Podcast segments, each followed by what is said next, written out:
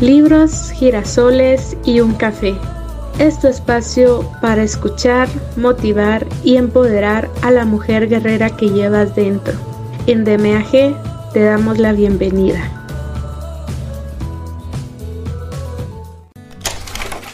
Hola y bienvenidas a este espacio. Les saluda de nuevo Maggie Pineda, su compañera de viaje. Hoy comenzamos con esta nueva aventura que se llama el arte de no amargarse la vida, de Rafael Santandriu. Te aseguro que será una transformación total en tu vida.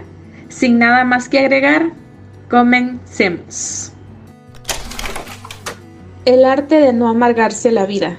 Las claves del cambio psicológico y la transformación personal. Escrito por Rafael Santandriu. Capítulo 23. Últimas instrucciones.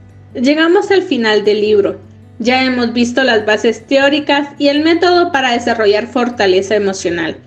Tenemos que cambiar nuestro diálogo interno, transformar cada una de nuestras creencias irracionales de forma que a partir de ahora nos neguemos a terribilizar. Si conseguimos mirar el mundo a través de unos ojos que no se quejan, que valoran lo que poseen por encima de lo que no poseen, empezaremos a sentir en consecuencia, nuestro interior se apaciguará, dejaremos de exigirnos a nosotros mismos y al mundo y cada vez experimentaremos más momentos de felicidad. No es difícil conseguirlo. Se trata de practicar, ensayar y volver a practicar. En una palabra, perseverar. En mi experiencia, las personas que acuden a terapia suelen tardar algunos meses en conseguir un cambio estable y profundo, aunque experimentan beneficios casi desde el primer día. Una vez acabada la terapia, tienen que seguir trabajando por ellos mismos, con el esquema que han aprendido, durante unos cuantos meses más. En general, durante un año. No es demasiado tiempo si tenemos en cuenta que estamos hablando de patrones de pensamientos, emociones y conductas que se han mantenido durante toda la vida. Las recaídas o bajones. Otro de los puntos importantes de la terapia cognitiva expuesta aquí es que la persona tiene que saber que va a tener recaídas. Esto es inevitable. Las recaídas son periodos de vuelta a la depresión, a la ansiedad o a la obsesión, después de semanas o meses de mejora continua. Las recaídas forman parte del proceso. Son como los trompicones y caídas de un niño que aprende a caminar. Además, suele suceder que después de una recaída viene una mejora más pronunciada. Efectivamente, los avances más significativos se dan justo después de una pequeña crisis en el curso del desarrollo de la terapia. Durante las primeras semanas de tratamiento, suelo avisar de este fenómeno para que la persona esté mentalmente preparada para las recaídas. Hay que confiar en que una vez pasado el mal momento, volveremos a estar bien y el aprendizaje seguirá progresando y consolidándose. Para ilustrar este punto, suelo dibujar a los pacientes el siguiente diagrama, en donde se encuentra muchas líneas horizontales y el progreso en picos, porque las recaídas van a ser los picos que están hacia abajo. Lo interesante de esta evolución es que cada recaída nunca es tan pronunciada como la anterior. La persona experimenta que sus crisis son de menor intensidad que antes y duran menos tiempo, aunque frecuentemente solo se da cuenta de ello una vez que ha pasado la recaída. En el momento de la crisis, la caída siempre se vive como un traspié intolerable, a menudo como un fracaso total, pero si perseveramos, comprobaremos que estamos progresando, solo que de una forma irregular, con subidas y bajadas. Finalmente, el paciente se estabiliza entre lo que consideramos un 9 o 10 en una escala de bienestar sobre 10. Dos condiciones antes de empezar. A todos mis pacientes y a todos los participantes en mi curso, les pongo dos condiciones antes de empezar a trabajar. La primera es estar dispuesto a trabajar para transformarse y la segunda, tener apertura mental. Cambiarse a uno mismo implica trabajo, no solo acudir a una consulta para que te escuchen. Hay que esforzarse para abandonar patrones de pensamientos habituales. Generalmente, en el curso de una terapia, el psicólogo da deberes para hacer en casa y yo particularmente me caracterizo por poner muchos. A veces, algunos pacientes se quejan y yo les suelo decir, imagina que vas a un gimnasio para desarrollar tu musculatura.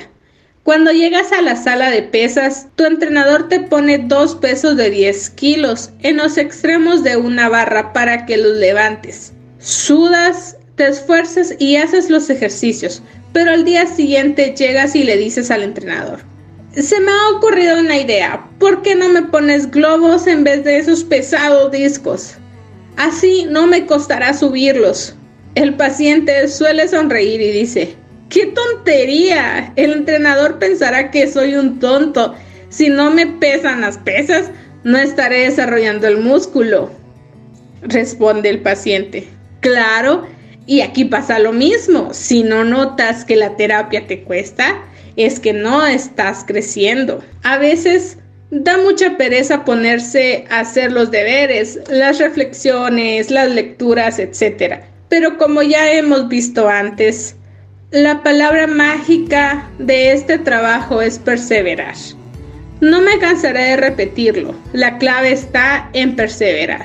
La segunda de las condiciones que necesitamos en psicología para conseguir transformarnos es tener apertura mental. Los psicólogos trabajamos con palabras, con conceptos, con ideas, no con fármacos, aparatos o cirugías. Por eso, es necesario que la persona abra su mente. Para explicar este punto suelo explicarlo de la siguiente forma. Imagina que viene a verme una persona depresiva y que día tras día coincido con él en su visión de la vida, en todas sus ideas, ¿Crees que a través de las conversaciones conmigo esa persona cambiará? Claro que no. Tanta coincidencia significaría que tú estás tan deprimido como tu paciente. Me responden.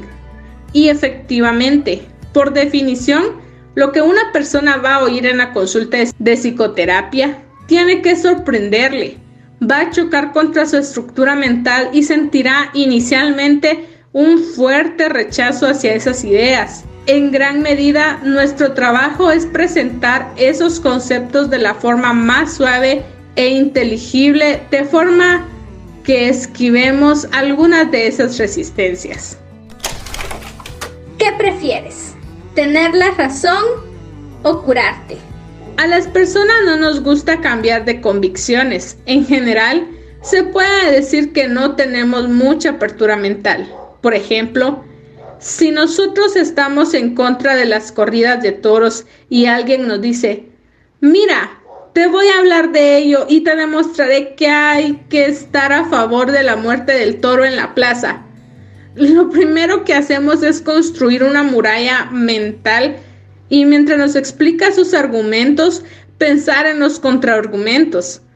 No estamos abiertos a comprenderle y mucho menos a cambiar de opinión. Lo mismo sucede con otros temas polémicos, como estar a favor o en contra del aborto o ser de izquierdas o de derechas. En estos y muchos otros temas no nos gusta cambiar de opinión porque tenemos miedo al cambio. ¿En qué nos transformaremos si cambiamos nuestro punto de vista? Quizás en alguien que no me gusta, pensamos. La verdad es que en la mayor parte de los ámbitos de la vida nuestra poca apertura mental no tiene mucha importancia. Sobre los toros, el aborto o la política, da igual lo que opinemos, nosotros no vamos a variar el estado de la cuestión. Sin embargo, hay ámbitos en los que sí es crucial tener apertura mental, por lo menos en dos. En ciencia, si somos científicos, y en psicología. En algunas pocas ocasiones me he encontrado individuos que no han tenido ninguna apertura mental, incluso en terapia.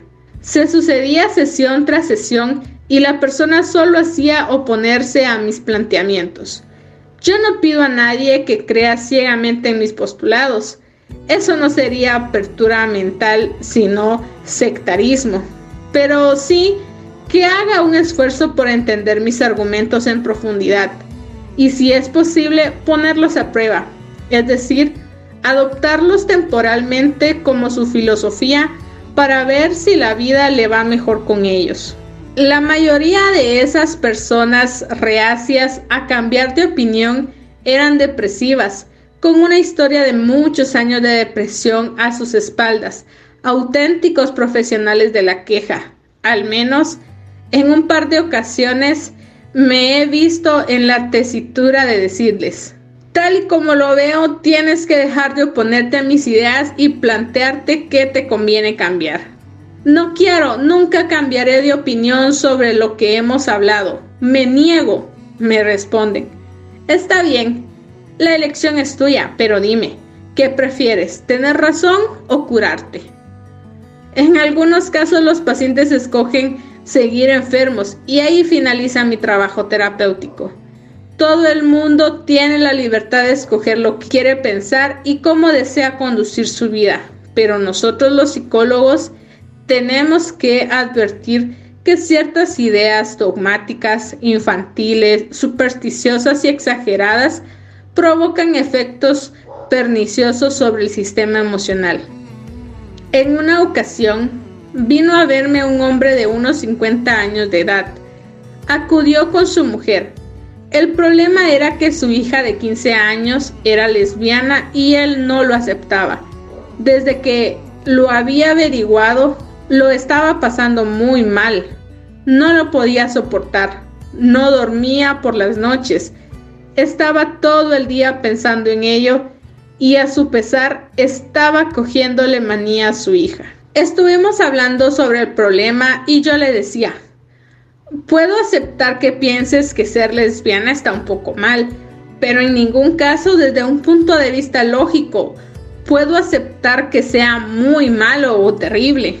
Pero es que ella sufrirá porque la homosexualidad está muy castigada en esta sociedad, respondió. Es cierto que hay gente que la rechazará por ello, y otros no le darán la más mínima importancia. Pero, ¿necesitamos la aceptación de todo el mundo? Le pregunté. Pero es que ser homosexual está mal, concluyó.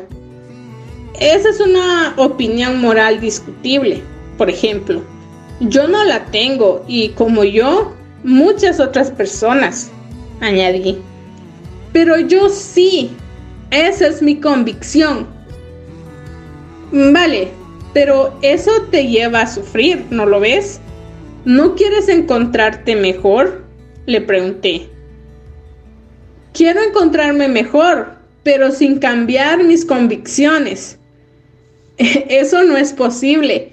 Tienes que escoger, tener razón o superar este tema. ¿Qué escoges tú?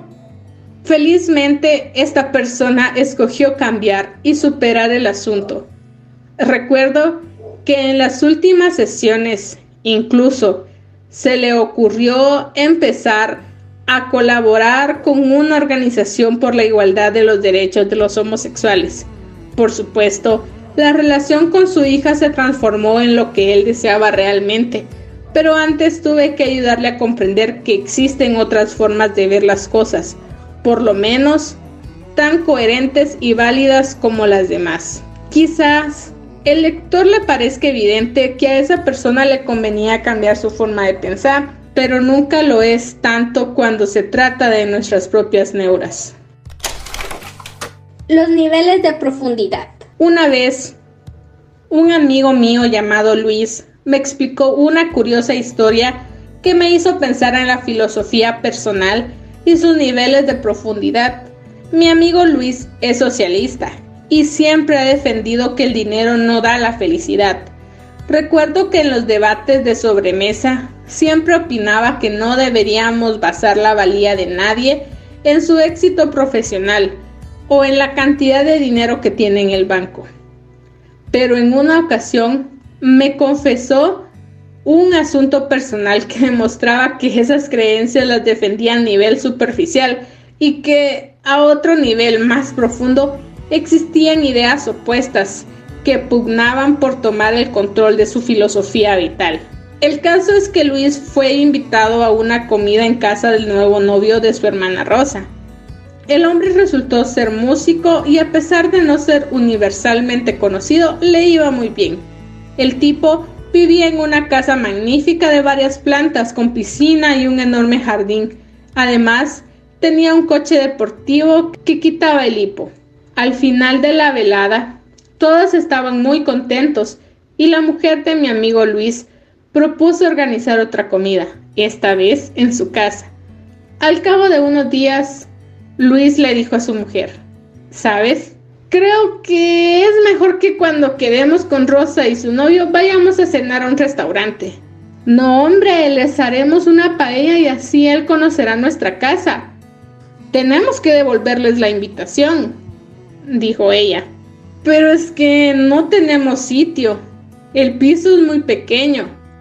Luis, pero si hemos hecho fiestas aquí para 40 personas, ¿no te acuerdas del fin de año de hace dos años?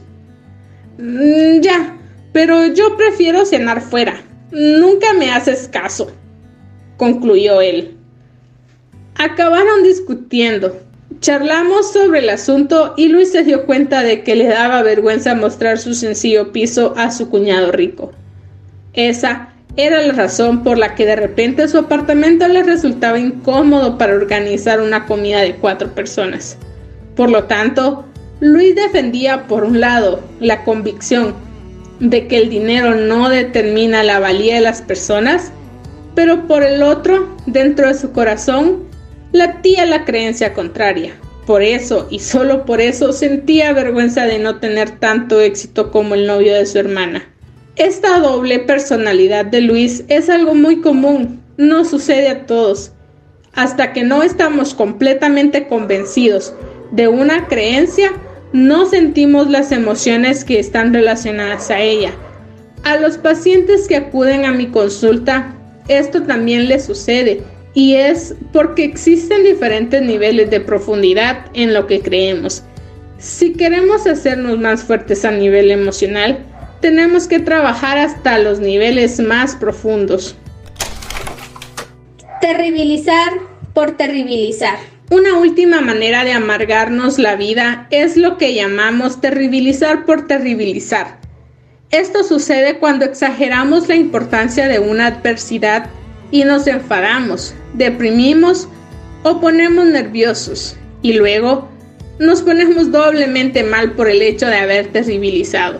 Por ejemplo, podemos tener una fuerte discusión con nuestra pareja porque con su tardanza nos ha hecho llegar tarde a una cita con unos amigos.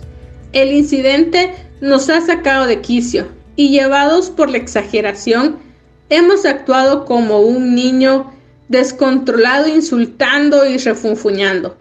Pero nosotros, que estamos haciendo terapia cognitiva, nos acordamos de nuestro psicólogo y nos damos cuenta casi enseguida de que estamos exagerando y que nuestra reacción emocional está fuera de lugar. Entonces, es posible que nos deprimamos por haber cometido ese error. Al cabreo, entonces, se le suma la depresión. Eso es terribilizar por terribilizar. Por ejemplo, hecho desencadenante. Mi pareja llega tarde. Primera terribilización, exagero la importancia de la puntualidad y me enfurezco. Número 2. Segunda terribilización. Me deprimo por haberme enfurecido. Terribilizar por terribilizar es muy común, más de lo que podríamos pensar, sobre todo cuando esa doble terribilización hace referencia a estar ansioso o deprimido. Es decir, no nos gusta nada estar ansiosos o deprimidos y no nos permitimos estarlo. Cuando caemos en los nervios o la tristeza excesiva, nos castigamos a nosotros mismos porque se supone que debemos estar siempre bien. En realidad, tendríamos que comprender que somos humanos y que de vez en cuando durante el resto de nuestra vida fallaremos. En este sentido, nos convendría ser conscientes también de que por mucho que maduremos y nos convirtamos en personas felices, con esta técnica cognitiva o con otra, nunca estaremos completamente libres del problema de terribilizar. Los seres humanos somos así, erramos, así que es mejor ser pacientes con nosotros mismos y relajarnos cuando caigamos en esas alteraciones emocionales que nosotros mismos nos provocamos. Al principio de la terapia suelo recomendar a los pacientes que si un día se ven muy invadidos por sus neuras, es mejor que no intenten cambiar nada. Solo añadirán más leña al fuego. Un buen consejo es retirarse temprano a la cama y esperar a que nazca un nuevo día, en el que más tranquilamente volveremos a practicar las estrategias cognitivas que hemos aprendido aquí. El cambio que buscamos en terapia llegará fruto del trabajo continuado un poco cada día, como si fuésemos estudiantes de música que dedican un tiempo diario al ensayo. Eso es lo que va a producir cambios profundos y duraderos. Las urgencias no sirven de mucho, por lo tanto, en caso de tener una recaída o un mal día, es mejor aceptar la situación, no terribilizar por terribilizar y limitar los daños retirándonos a dormir o dedicar la jornada a hacer algo mecánico y útil. Llorar por no poder volar. Recuerdo que en una ocasión me visitó un paciente que tenía miedo a volar en un avión. Llamémosle Eduardo. Se trataba de un hombre de menos de 40 años, inteligente y eficiente. Trabajaba como director financiero de una empresa en la cual estaba muy bien considerado. Al margen de su problema para volar, estaba muy satisfecho con su vida. Tenía una familia ideal, disfrutaba de su empleo y de su tiempo libre. Lo curioso del asunto es que durante aquella primera sesión, Eduardo me explicó su miedo a volar y en medio del relato empezó a llorar amargamente. Entonces le pregunté, ¿en tu empresa te presionan para que viajes en avión? No, en absoluto, no tengo que viajar nunca. Cada cierto tiempo hay un encuentro de directivos en el extranjero, pero no tengo por qué ir si no quiero. Me contestó. Entonces, ¿cuál es el problema para no poder volar? ¿Por qué te duele tanto no poder coger un avión? Le pregunté. Porque soy un inútil, los demás pueden hacerlo yo no, dijo entre sollozos. Por alguna extraña razón, Eduardo exageraba la importancia de su dificultad para volar no poder subir a un avión no es el fin del mundo. Nuestro trabajo, por supuesto, es ayudar a solucionar el problema, pero si no lo conseguimos, no estamos ante un drama planetario. Eduardo terribilizaba por terribilizar, exageraba la trascendencia de tener un miedo menor y eso añadía más leña al fuego y así aumentaba su ansiedad. Lo primero que tuvimos que hacer entonces fue rebajar esa terribilización. Para ello, le hicimos reflexionar sobre la siguiente cuestión. Si no pudiese superar jamás este miedo a volar, ¿podrías de alguna forma conseguir la felicidad? ¿Podrías realizar cosas positivas por ti y por los demás? Obviamente la respuesta es sí. De esta forma, Eduardo rebajó ese primer temor a no ser capaz, a ser inferior a los demás, y después pudimos tratar el propio miedo a morir en un accidente de avión y su primera terribilización. De esa forma, Eduardo rebajó ese primer temor a no ser capaz, a ser inferior que los demás, y después de eso pudimos tratar el propio miedo a morir en un accidente de avión, la cual era su primera terribilización sin enfrentarse a nada. En el capítulo 12 vimos que la vergüenza, el miedo al ridículo, no se vence a base de enfrentarse a él, como se podría pensar, sino con trabajo mental. Vamos a verlo ahora con más detalle. Esto es la diferencia básica entre el trabajo cognitivo y el conductual. Muchas personas tienen mucha experiencia enfrentándose a la vergüenza y no han conseguido superarla. Por ejemplo, los actores de teatro. Muchos de ellos nos explican que todos los días de función se sienten enfermos por los nervios ante la representación y por muchos años que lleven en la profesión no pierden ese temor. Incluso les puede aumentar. El actor madrileño Fernando Fernán Gómez abandonó el teatro por el miedo escénico y desde entonces solo hizo cine. No pudo superarlo. Como sucede con todos los otros miedos, la solución no está en enfrentarse, sino como siempre en pensar bien. Todo el problema del miedo al ridículo tiene su origen en una sola idea. Es horroroso que piensen que soy un mal actor. Necesito tener éxito en mi profesión, no puedo fallar. Esas ideas son creencias muy irracionales porque nadie necesita ser actor ni tiene ninguna otra profesión concreta. Todos podemos fallar y no pasa casi nada. Nada de eso es horroroso. Cuando la persona reflexiona sobre esto de manera intensa y se da cuenta de ello en profundidad, madura filosóficamente y deja de experimentar temor. Si algún día no tiene éxito, incluso o si lo hace mal, le disgustará, pero no se pondrá nervioso ni mucho menos se deprimirá, porque la vida ofrece muchas más posibilidades de disfrutar y realizarse. De hecho, María Luisa Merlo, la actriz de la que hemos hablado al principio de este libro, explica que ella perdió completamente el miedo al escenario de manera espontánea cuando empezó a educarse filosófica y espiritualmente, simplemente porque se dio cuenta de que su trabajo no es lo más importante del mundo, ni siquiera para su felicidad. Se trata de una actividad que ha escogido hacer, pero su bienestar está anclado en valores más sólidos como el amor y la fraternidad. Para entender la idea de que el temor en general no se cura enfrentándose a él, sino pensando correctamente, suelo explicar la siguiente historia inventada. Danny telefonió angustiado a su gran amigo. Estaba de los nervios y le dijo, ¿puedes venir ahora a mi casa? Te necesito de verdad. Son las 12 de la noche, Dani. ¿No puedes esperar hasta mañana? replicó Fernando. ¿Va en serio? Ven rápido, tengo una movida tremenda en casa, respondió Dani con la voz acelerada. Fernando era el mejor amiguete de Dani, como a ellos les gustaba denominarse, y se asustó un poco al oír la llamada de ayuda. Nunca antes había pasado algo así. Mientras se dirigía a buen paso hacia su casa, que estaba a un par de calles, se tocó el bolsillo del pantalón para asegurarse de que llevaba el móvil. Vaya, igual hay que llamar a la policía o a una ambulancia. ¿En qué marrón debe de haberse metido? pensó.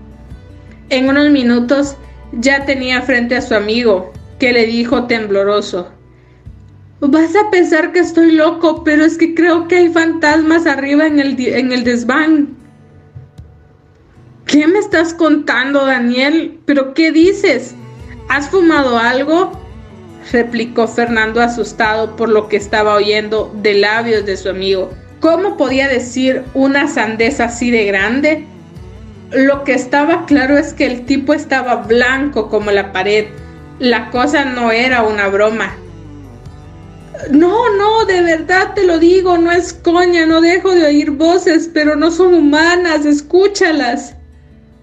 Ahora Fernando sí que se preocupó. Su amigo iba en serio, y a juzgar por su respiración acelerada, su tez blanca y su boca torcida, casi tenía un ataque de pánico, así que pensó que tenía que calmarlo de alguna forma. Yo creo que no hay nadie ahí arriba, déjame que vaya a comprobarlo, le dijo apretándole cariñosamente los hombros. Una vez arriba, Dio una vuelta por el desván, buscando el origen de los ruidos, pero no encontró nada. Enseguida bajó y dijo con voz tranquilizadora, No hay nada, hombre. Puedes estar tranquilo. Sube conmigo y lo verás. Nada de nada. Tu casa está limpia. Daniel subió entonces al desván y comprobó todos los rincones. Finalmente se calmó. Fernando le dijo amablemente, Mira Dani, ya lo hemos comprobado. No hay fantasmas en tu casa. Si alguna vez vuelves a oír ruidos extraños, no lo dudes. La forma de resolver este problema es salir de dudas. Enfréntate al miedo y comprueba el asunto. Verás que eso lo resuelve todo. No lo olvides. Enfréntate siempre al miedo. Eso lo resuelve todo. Aquella noche, Dani durmió con un tronco. Y no solo eso, aprendió una valiosa lección por parte de su amigo. Fernando, por su parte, estaba muy orgulloso de haber podido ayudarle, pues no en vano se consideraba muy buen psicólogo. Al cabo de una semana volvió a sonar el timbre del teléfono de Fernando a medianoche. Diga. Fernando, necesito tu ayuda. Esta vez sí que hay fantasmas. Están dentro de las tuberías. La moraleja de esta historia es que las neuras de los miedos irracionales, las obsesiones, están en la cabeza y hay que combatirlas allí. En este cuento, Fernando trata de ayudar a su amigo con hechos y le sugiere que se enfrente a sus miedos. Pero esta estrategia funciona solo temporalmente. Después, Daniel genera otra idea irracional y el temor regresa. Hubiese sido mucho más efectivo enseñarle que los fantasmas no existen en ninguna situación. Para ello, habría que convencerle con todos los argumentos posibles, trabajar de manera profunda hasta que Daniel esté convencido de ello. Una vez conseguido, no volverá a tener miedo a lo sobrenatural nunca más. En resumidas cuentas, esta historia nos enseña que la forma efectiva de superar los miedos no es enfrentarse a ellos, sino comprender que no hay nada que temer. En este capítulo hemos aprendido que, número uno, las recaídas son parte del proceso de aprendizaje.